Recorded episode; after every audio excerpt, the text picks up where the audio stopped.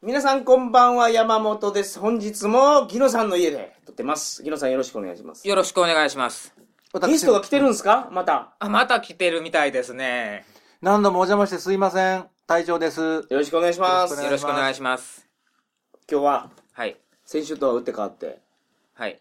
何の話をするんですかあの、以前、バックパッカーに最適な、はい。びあのデジカメの話をさせていただいたんですから、はいがあれから結構年月経ってますよね、うんでカメラの世界っていうのは進歩が激しいもんですから、今また今の価値観から見直してうん。やっぱり EM5 にも欠点があるんですよねそれを昔はオリンパスの EM5 をおすすめしてましたよね。もちろんあれはいいっちゃいいんですよやっぱり10万円しますから都市都市で値段相応のものがあるんです10万円のカメラをおすすめしてたら、買いましたっていう人結構いるんでしょ、います鳥かごナイトで東京行った時に、はいあの、ギノさんですよね。あの、オリンパスの会、聞きまし、聞いて買いましたっていう。すごい良かったですって。いろんな人に言われました。オリンパスもギノさんに何か送ってくださいよ、本当に。あの、シュコシュコするやつとか。レンズを、あの、シュコシュコするやつとか。めちゃめちゃ安いですよ。 は。はいい。ねあの、なんですが、はいあれからまた経ってるし、うん。やっぱり10万円あったら旅費の足しにしたいっていう人も多いと思うんです。なるほど。カメラに10万円かけれない人もおるやろと。そうそう。ほんで、やっぱりレンズ交換式いうのもあるから、敷居が高いって思ってる人も多いと思うんですよ。うんレンズ交換式である以上、やっぱりレンズ2本以上買わないと意味がないですよね。まあ、交換できるわけです交換できるわけですからはい1本だけだったら、別にレンズ交換式である必要はないという。うんなので、そういうのも踏まえた上で、今回はちょっと3機種あるんですが、はい。はいそれをちょっとご紹介したいと思います。 2015年バックパッカー向けのカメラ、はい。おすすめカメラ2015年を今日発表するということ発表しますす。ね。なるほど。ちょっと1機種には絞れないんですが、はい。 3つ。3つあれば、あのーこの、皆さんこれからバックカッパーカとか、何ですかな何の仕事ですか、それ。 あ の、トサのミケランジェロに続いて言いにくいのが分かりました。バックパッカーでもいろんな人がタイプがあると思うんですよ。行く先々、いどの地方に行くかによって、はいはいそれによってやっぱりカメラも変わってくると思いますのでな、るほど。寒いところに行く、はい暑いところに行くとか、海に向かっていく、山に向かっていくっていろいろあると思いますので、この3種類のどれかに当てはまるんではないかというなるほのどをちょっと紹介したいと思います。それだけじゃないんじゃないかなと僕は思ってますけどね。前回オリンパスを紹介したことで、はい。ギノさん思いっきり叩かれましたから、オリンパスの回しもんかいお前はと。はい。あの、決して回しもんでは なく、あの、オリンパス以外にもいいカメラはありますので、今回ははい。オリンパスも紹介するんです。一応紹介させてもらいます が、はいそれ以外のメーカーも紹介いたしますのだか で、ら前回オリンパスだけを紹介してめちゃめちゃ叩かれたから他のメーカーのやつも調べてきたと。はい。そういうことでいいですかそういうことでい いです。はい。はい、あの、あの、じゃあ隊長さんも今日は勉強していってください。カメラやるんですか隊長さんは。い。はい、やります。そうなんですねね。、ギノさんのおすすめで相談したんですよ。カメラ、どのカメラがいいですか、はいそのカメラを今も使ってます。うーん。それちなみに、キヤノンです。キアノンっていう。キヤノンですキ。アノンですか。あれカノンから来てるから、キアノンじゃなくてカノンの方がいいんじゃないですかあ、観音様です。観そう音そうそうそう。観音様。じゃあ正式名称は観音カノンでいいと思いますよ。あ、いや、あ、実際の正規あ、名マガズイーンという発音をされる隊長さんですと、もうカンノンって言った方がいいんじゃないですか。観音ですね。観音って読みますよねはい。観音読みますね。読みますね。はい。はい。はいカンノンの、その一眼ですかうん。ああ、私はそこまでお金がないんで、普通のあの、コン、えー、コンデジコンデジ。コンパクトデジタルカメラ。コあンパクトデジタルあー、なるほど。ちなみにデジカメって山用の登録商標なんですよ。あ、言ってましたね。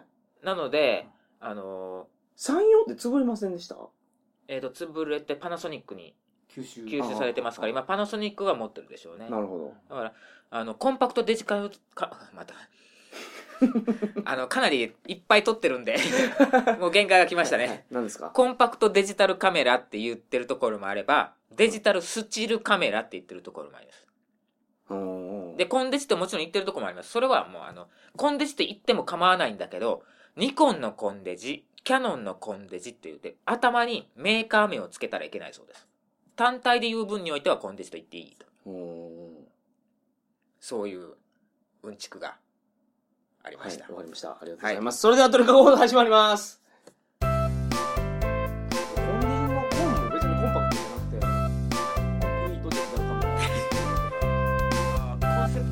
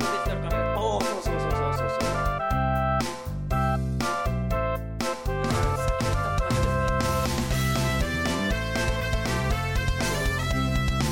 したらマジですよ。これは刺されない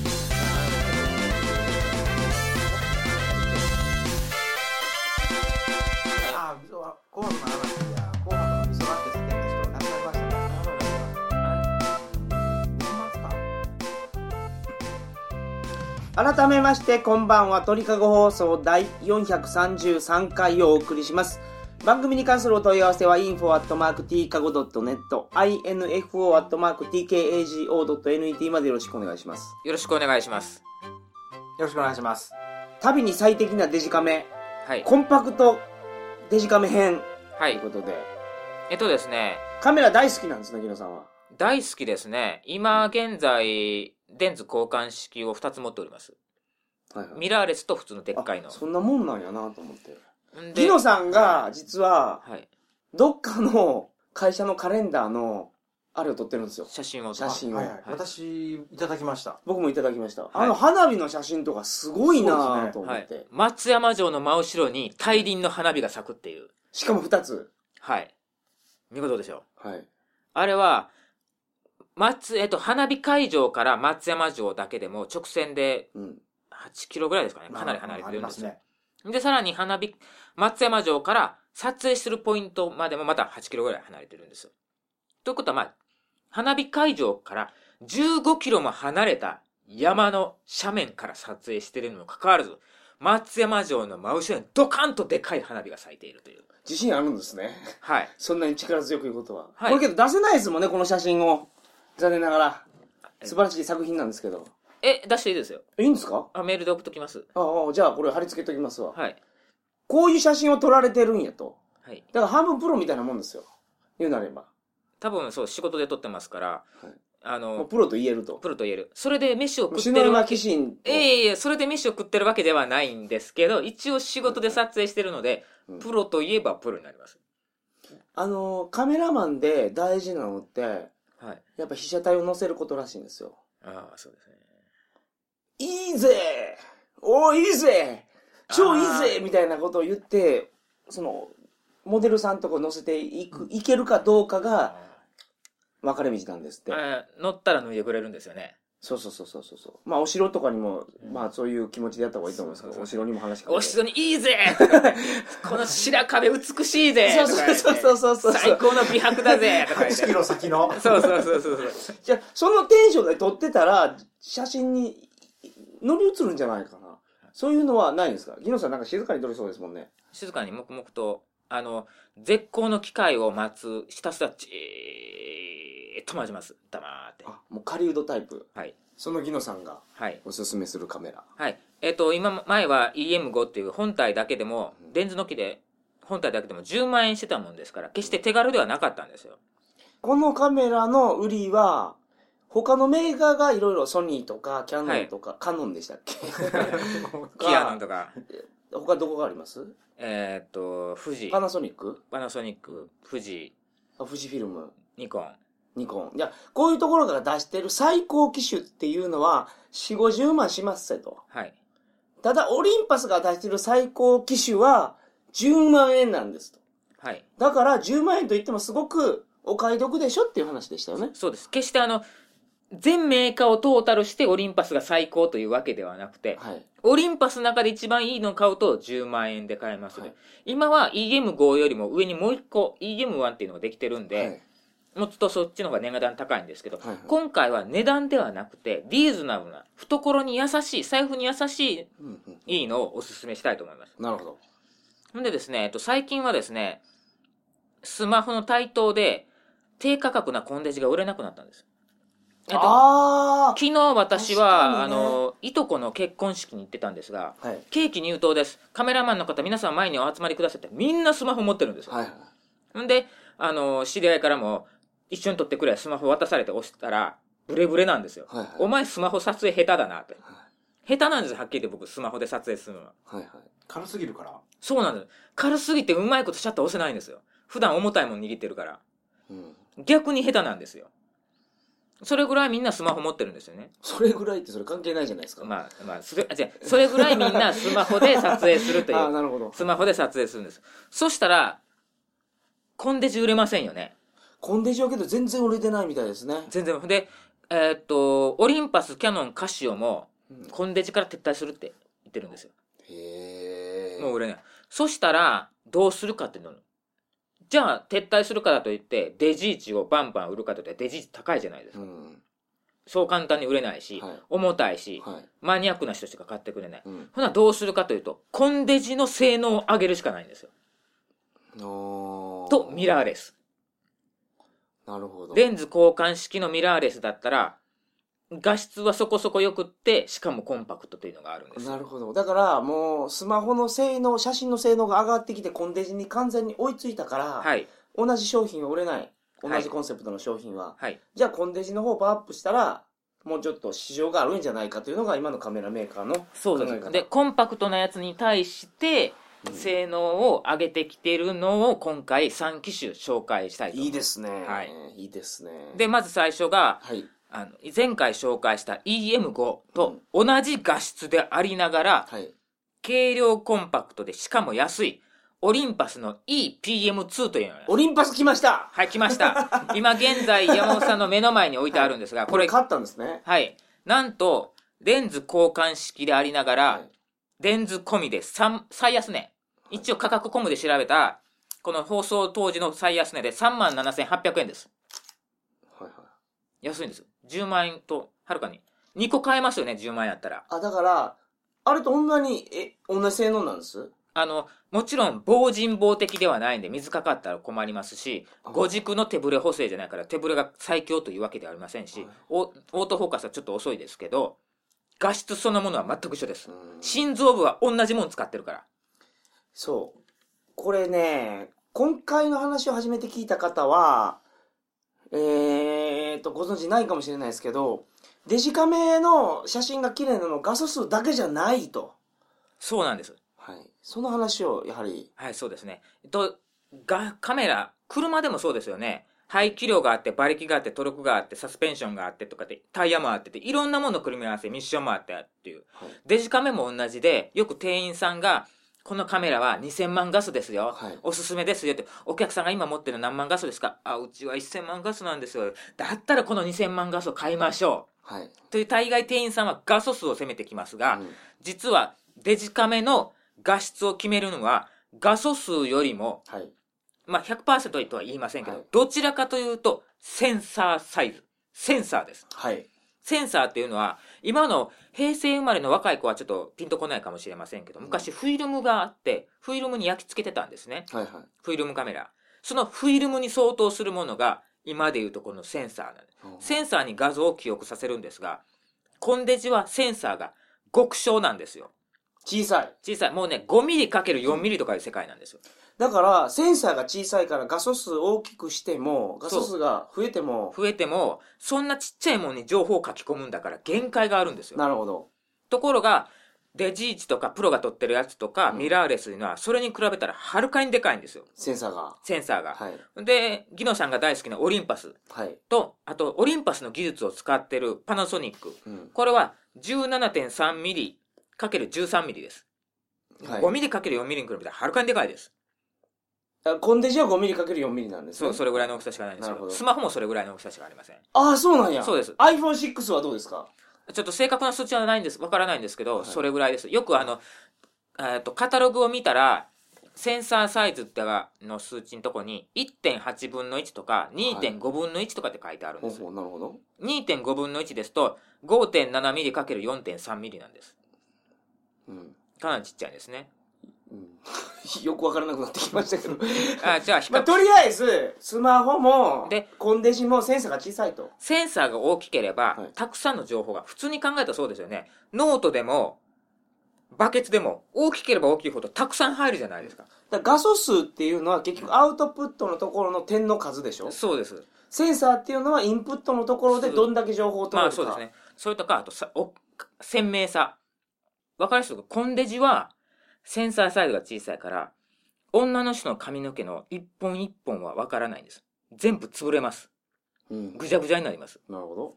これは、あの、メーカーサイト行って、サンプル画像をダウンロードして見てもらったら一一発でわかります。うんうんうんなるほど。これが、高級の4、50万するやつだと、うんあの、オリンパスの EM5 でもそうなんですが、一本一本鮮明にわかります。産毛の毛まで見えます。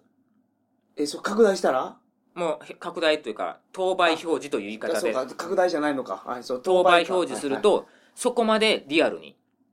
あはのいそれはセンサーが大きいから、そうですそういう情報がちゃんとたくうん映し込めるってそうこと細かく細かく実は表面の肌はあのベタとなってるんではなくてデコボコしててうん毛穴もあってとかいうのを細かく細かく書き込むことができるんです、うんそういう情報をコンデジだと、その辺はどうなるんですかすっ飛ばしてのただの肌平たいあの極端な話言うとアニメの肌ああ、なるほど。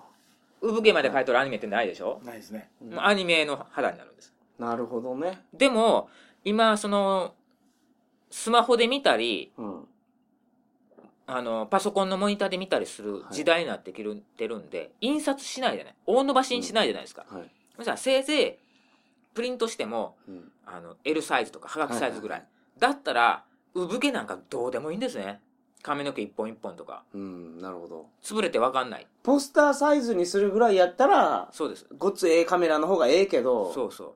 iPad ぐらいの画面で見てるんやった ら、 iPad は今、レティナディスプレイだからわかりますよ。今度あ、そうなんですか。は。うんレティナはものすごなんく、か、ちょっと前まではいデジカメの画像をずっと表示する、なんか、機械みたいなやつが売ってましたよフォね。ト、フォトスタンドかフォな。トスタンドとかいうのあはいはいはい最近全然見ないですいけやど。ですね。今あれ、iPad で代用できますからね。そう そうそう。でもそういうので見るんやったら、小さい写真をプリントアウトするぐらいやったらコンデジでええと。そうですね。ただ、そのコンデジの中でも、パワーアップしたやつが出てるという話なんですね、今日は。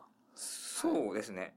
え、えーと、何何そのそうですねっていうのはまあ、その話をちょっと腰を折ってしまいましたけど、はいじゃあ、ギノさんが一発目におすすめしてるカメラ、はいオリンパスの何でしたっけ EPM2 です。 ?EPM2。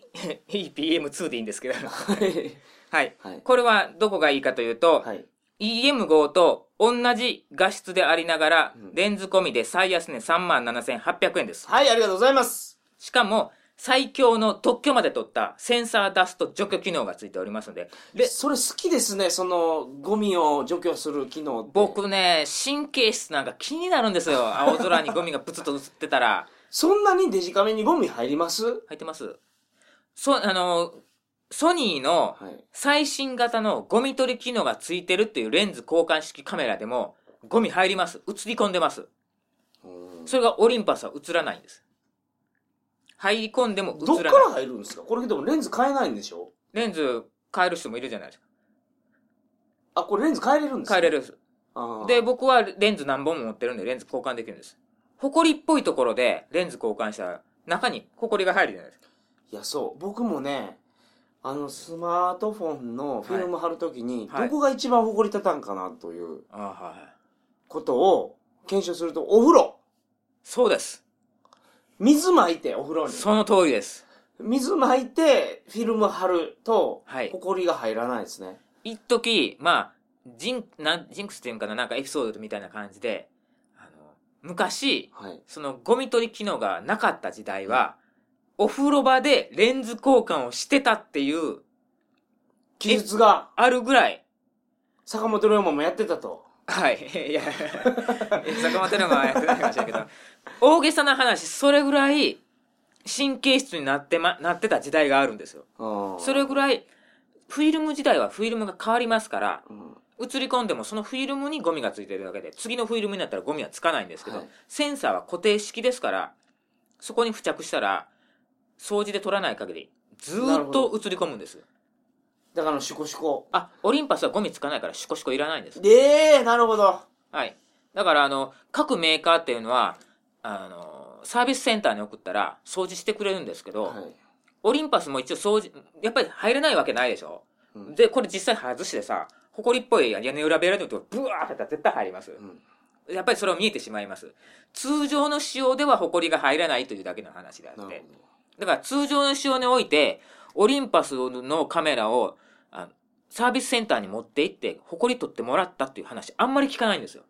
うんでも、他のメーカーは、あの、教えてサイトとか価格カムコムなんかでも、どうすればいいですかって言ったら、サービスセンター持ってったらうん取ってくれますよってなるほどあ技術があるんですよはまあ、その誇りが入らない特許技術があるとそうですね、はいこれはあのパナソニックさんも採用しておられますなるほどでもパナソニックさんの方は手ブレ補正機能がレンズ側についておりますので手ブレ補正の機能のないレンズをつけてしまうと手ブレ補正全く効かないんで、うんやっぱりそれはボディ本体についてる手ブレ補正の方が強いですから、はいそれは EM 号の回でも語っておりますのであまりちょっとここではくどくど言いませんはい わかりましたただおあ EM 号に比べれば防水機能はないけれども、うん軽くて安いはいでもちろんたあのタッチセンサーなんで、うん指で叩いたところにピントを合わせてシャッターを切るというのも可能ですのでなるほどでこれ結構レンズが出っ張ってるんですけど、はいレンズ出っ張ってたらやっぱりちょっと邪魔くさかったりしますよね、うん胸ポケットに入らないとかバッグ入れても飛び出るという、今最近のはもっと厚みが収納時の厚みが2センチになるっていうもっとぺったんこのズームレンズも売っております、元々のこれと比べてってことですねそうですね、はい今これレンズ収納時でもし4センチか5センチぐらいありますよね1 2 3 4 5センチある5でしセょンうチ、ねそれが2センチになるというぺったんこのレンズも出ておりますので、うんなるほなので、まず1番目に紹介したいのはこれ。オリンパスの EPM2。ほんで、EPM2 そろそろメーカーがもう製造中止にすると言われてますんで、どなんでですか儲からないから売れないからそうです。薄利だから。儲け分が低いんですよは。い価格自体が安いから。なるほどで、オリンパスもいっぱい種類出してるんで、はい一番下切って、上を、に強化しようんうんううん。高級な方に強化しようという力があるんで、なるほどはいはい買うなら今です。今ですか今です。わかりましたでは次。で、この EM5 に比べたら、あの、E、あ、すみません。EM5 の時は、防人防的ありましたよね。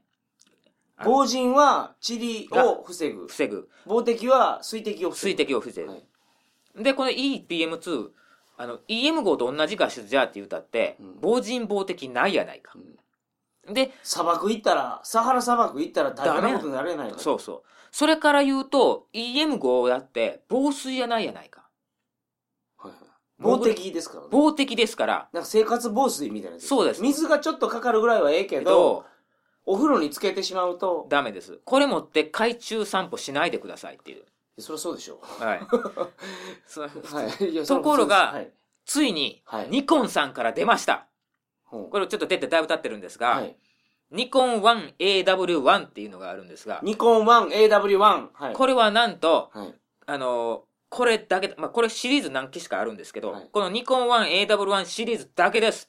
完全防水のレンズ交換式カメラが。すごい完全防水のカメラって今までなんか G ショックみたいなカメラそとうそうかそあうりましたけごごどっついやつなんですよ、はいはいはいしかもあのレンズが飛び出さないし、うんうん完全にコンデジというそれか普通のデジカメ一眼レフにあの防水のカバーをつけるんですあよ、あありましたねほんならごっつくなるんですよ、はいはいはいカバーいりませんコンデジではありませんミラーレスの画質を確保しますうんそれでいて15メートルまでは潜っても大丈夫ですっていうのがあるんですすごいすごいしかもレンズ交換式ですよあのくれぐれも海中でレンズ交換しないでくださいほこりが入るからほらあの、そこりどころか、あの、ちっちゃい魚も入りますから。中で魚が泳ぎよるという、常に液晶に魚が映るんだけど、あの、 そうそそそんなにスペースあるわけないじゃない ですプランクト ンやったら入るからそうちっちゃいエビが泳いでるんだけどといかう、なるほどそんなことになりますんで、はいはいあの、それはダメなんですけど、もちろん、あの、レンズ自体も防水対応のレンズじゃないとダメなんですけど、一応防水対応のやつをセットで売っております。うんレンズ、高そうですけどねところがですね、はい防人防的の EM5 よりも安いんです。レンズ込みで最安値63,795円です。え10万円安くて完全防水。防水だけじゃないんですよ。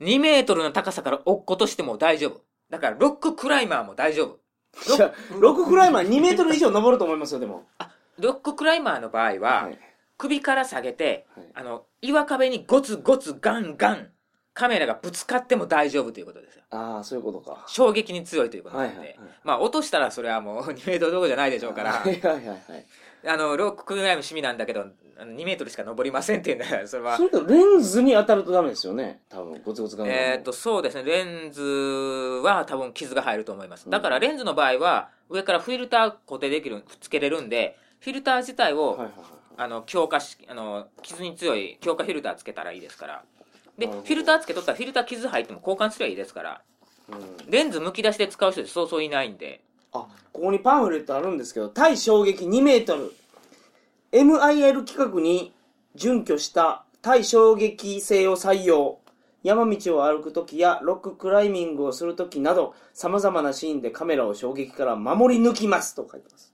いろんなそういう激しいところに行って、い綺麗な絵を撮りたいんだけど、どうしてもカメラが濡れたらいかん、傷ついたらいかんの気になって気になってしょうがないっていう人でも、こうやったらもう雑に使える。あ雑に使えるのいいですね僕もカメラ2メートル衝撃なんやったらもう放っても大丈夫ってことですよねそうですね。もうあのースノボが趣味でも OK。釣りが趣味でも OK。なるほど釣りでは人によっちゃ、体半分まで水に浸かって撮影する、あの、釣りする人も多いと思います。はいはいほな、釣ったその場で撮影したいだけど、カメラが防水だからじゃないからダメだから、一旦陸に上がってとかっていらないんですよ。防水15メートルでございますからこれキはャッチリリースする人なんかはもうそのまま水に浸かった状態で魚逃がしますから撮影して。おーこうしたらその時に、コンデジでもいいんだけど、コンデジの防水でも。はいでもどうせなら綺麗に撮りたい。うんで、もちろんその、最近の人はスマホで見たり、あの、パソコンのモニターでしか見ない人が多いですから、大伸ばしにしないんだけど、それでもやっぱりどうせならば、綺麗に細かい描写、鱗の一個一個まで綺麗に撮りたいってもあるじゃないですか。はいはいはいはいはいそういう時に非常に最適になるっていうことですね。なるほど。あのこれいいですね。マイナス10度も OK なんで、冬山登山もいいし、マイナス10度。はい。はい、マイナス10度、なかなかないですけどね。なかなかないですよね。いろんなところ、はいバックパッカーされる方はいろんなところを極寒の地行くと思います。うんうんうん。それも OK ということになんです、ね。なるほどで、しかも、はい。水中では、水がレンズの効果を果たして、歪みやすいんですよ。歪みが発生するんですうんうん波打っていうか、ゆらゆらゆらっていうのがある。あと、青っぽくなりやすいんですね。はいはい。これもちゃんと修正してくれます。おー歪みもなし、青だかみもならし水中で撮ることを想定してるそうから。完全に想定しますもちろん GPS もついておりますのでどこで撮影したかも OK です、 GPS がついてるのが今すごいですよ。はいバックパッカーの人ってどこで撮ったかが、記録できると嬉しいんですよ。はい今の最新のデジカメって、撮った写真に位置情報が入るんですね。そうですね、世界の、だからその、インドのここの海で撮ったとか。はい、フィリピンのここの山で撮ったとかそうそうそういうのが全部写真にデータとして残っていくんですよはいしかもこれは高度計推進計も入っておりますので高さまで分かると高まない何メートルの高さに上がったのが分かる なるほどでスキューバされている方はあの推進計持っておられますから、はいやっぱり自分はどの資格ではどこまで潜れるっていうの分かるんだけど、それでもあのあのカメラにもついてるからカメラでも15メートル以上は潜らなあのダメですって一応メーカー講習で言ってますんではいはい自分がどこまで潜ったかいうのも分かるどの位置でタツノオトシゴ撮ったかとそうそれも分かるタツノオトシゴは水深8メートルにおるんやなとかいうのが分かるということですね、 GPS はいそうですあと GPS が入ってますから当然東西南北も分かりますはい、 GPS ってちょっとちょっと問題視されてますよね iPhone でも撮影した画像に GPS つけれるので、うん何も知らずにその画像を Twitter とでアップしたらそれを見た人がこの人どこそこで撮影したっていうのが一発でわかるんでだから GPS 情報を削除するアプリが売ってるんですよありますね。はい、えでもバックパッカーははいそれはもう見られた方が嬉しいんですよはい、バックパッカー向けですからそね、うバックマーカー向けですからエジプト行って写真撮りましたあ、はいエジプトで写真撮ったんやなシンガポール行って写真撮りましたマーライオンはここですよそれがもう写真情報に残った方が嬉しいと思いますから全然デメリットにならないと思います、あそれだったらもう問題ないですはいはい中国のあのはい赤サンゴを密漁したい業者はどこに赤サンゴがあるのかと知りたいわけですよでこれあの、 はいそうですねさっきにこの2つ紹介しました、はい2つとも同じ特徴があるんですよそれはミラーレスレンズ交換式なんですよ、うんレンズ交換式ということはレンズ1本じゃ買った意味ないですよね2本3本あって初めてレンズ交換式っていうことになるのメリまあ、ットがまあ意味ないのかもしれないけど僕一眼持ってますけどレンズ持ってないですよ、でも意味ないとは言い切れのは大げさですけど、もうもう僕泣いてますね今もうすいません俺の一眼は俺ももうあまあいいえちょっと小芝居しようかと思ったからやめましたなのでもうそこでやっぱりレンズが出っ張るから、もっとコンパクトにいきたい僕はもうコンデジでいいやとうんそしたら最初に紹介したようにコンデジも売れなくなってきてるんでコンデジの高級化が進んでいるとつまり、センサーサイズが大きいコンデコジンがデジが出てきたんですか出ましたでで、もう完全にえっとプロが撮影するはい、フルサイズと呼ばれている 36mm×24mm のでっかいセンサーをつけたうんうんコンデジもあるんですがはいはいそれは価格が高すぎるんですよはやっぱり10万円いきますいなるほどだから今回のコンセプトに完全に反してしまいます、はいでしかもゴツゴツしててコンデジといえばやっぱり胸ポケットに入ってほしいうんうん首からストラップの輪っかを下げて胸ポケットに入れるっていうぐらいはいはいの軽さが必要、はいそれで言うたら今回ちょうどいいのが出まして出ましたこかれ出て2年ぐらい経ってるんですけどソニーの結構立って RX ますね、はい未だに現役でバリバリ売れてます、ソニーの RX100 シリーズおー隊長さんこの RX100 っていうのはガンダムで言うとマーク10ぐらいいきますかねマーク10っていうか、百式でしょ。あ100式ですかはい。あデジカメ界の100式すごいでごすめんなよあのギノさんの百式僕足右左付け替えてますから逆に逆にな ってる なんか変だなと思って言ったんですよ、今。あれ、後ろ向きであ、の、あのフィギュアね、いいんですよ。足の裏が磁石になってるから、金属部分に固定できて、体立てて置ける。しかも、全部の関節、まあ、回るし、あの、ゼータガンダムあれ、変形するんですよ。あの大きさで。ウィングブライグライダーか。あれに完全に変形します。へえまあ、それはいいんですけど、はいそれどうでもいいですよどうでもいいですすけどはい、はいだから、100っていう数字はいいんでですよねこれだからデジカメ界の百式やとそう、デジカメ界の100式だと。色も金色なわけですねいや、黒です。で、これっていうのは、センサーサイズはさ、あの、1型なんですよ。さっき説明したニコンの防水と同じ大きさのセンサーサイズなんです。でで、ニコンはレンズ交換式だからレンズが結構出っ張ります。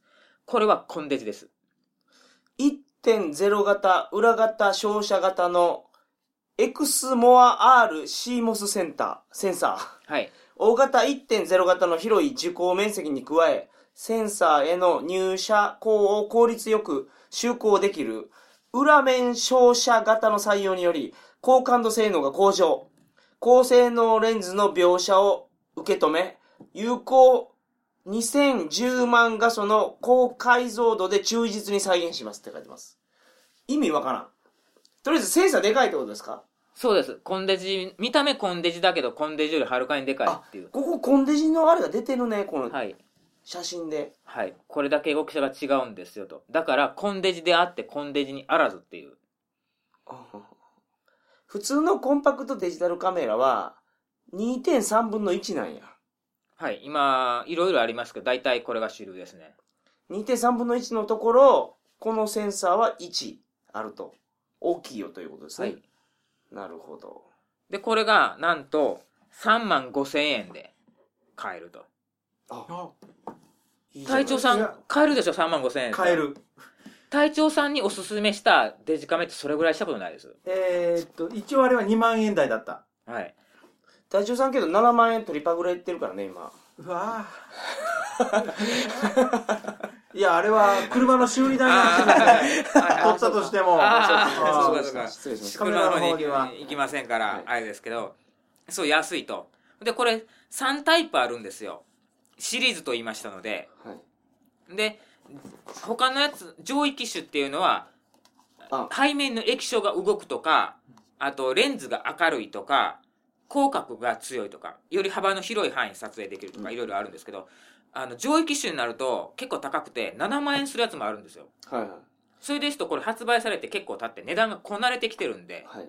この初期型の RX100 がいいと今年買うやったら RX100、RX100 と RX102 とはい RX103 があるんやけど、はい。 RX100 がええと。そう。やっぱり、RX103 にしてしまうと、7万6千円もいくんですよ。うん。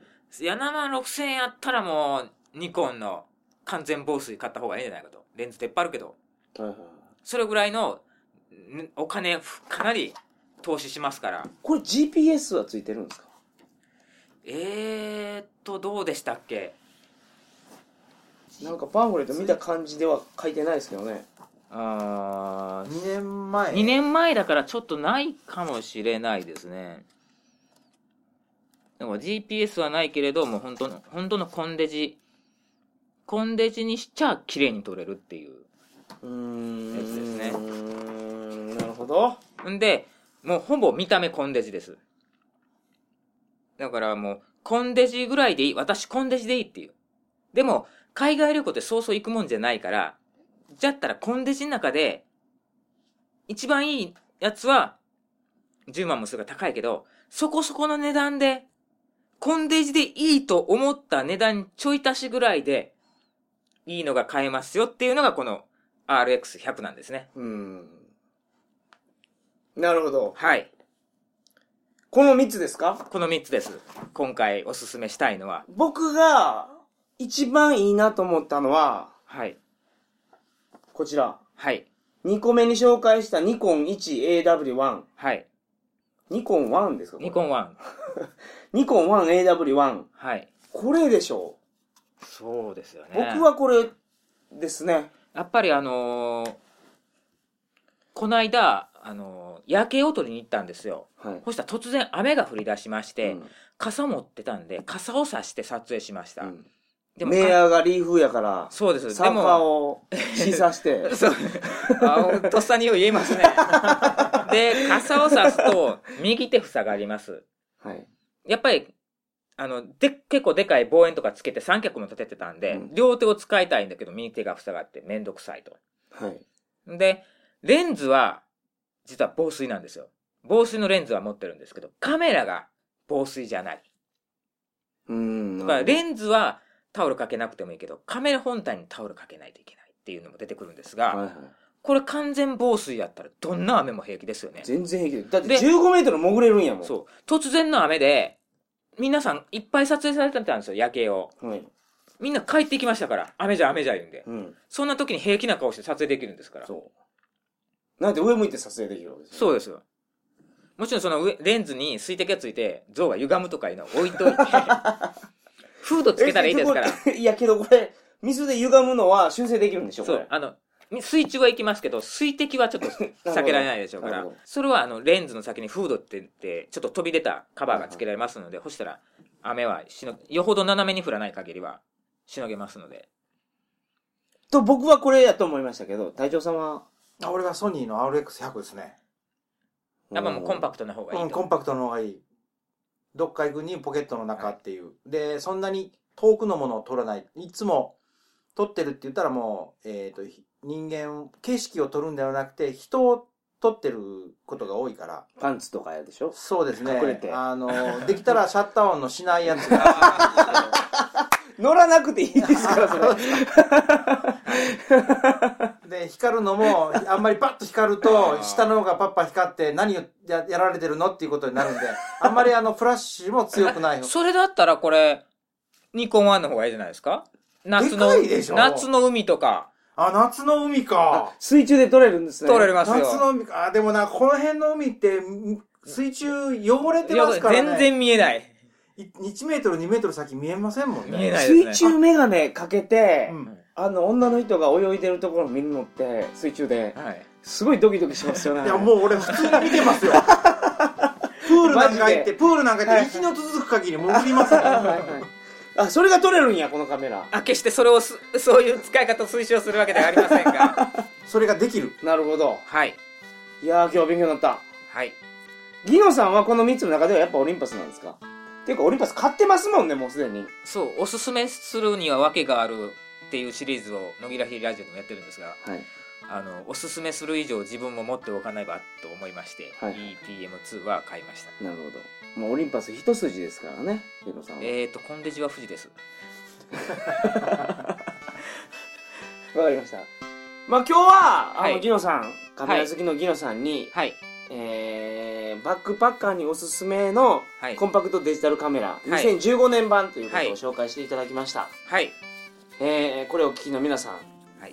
あの、これがいいなというのがあればですね、はい、あの参考にしていただければ幸いです参考にしてください。はい。はいありがとうございました。ありがとうございましたそれでは皆さんおやすみなさいませ。おやすみなさいませ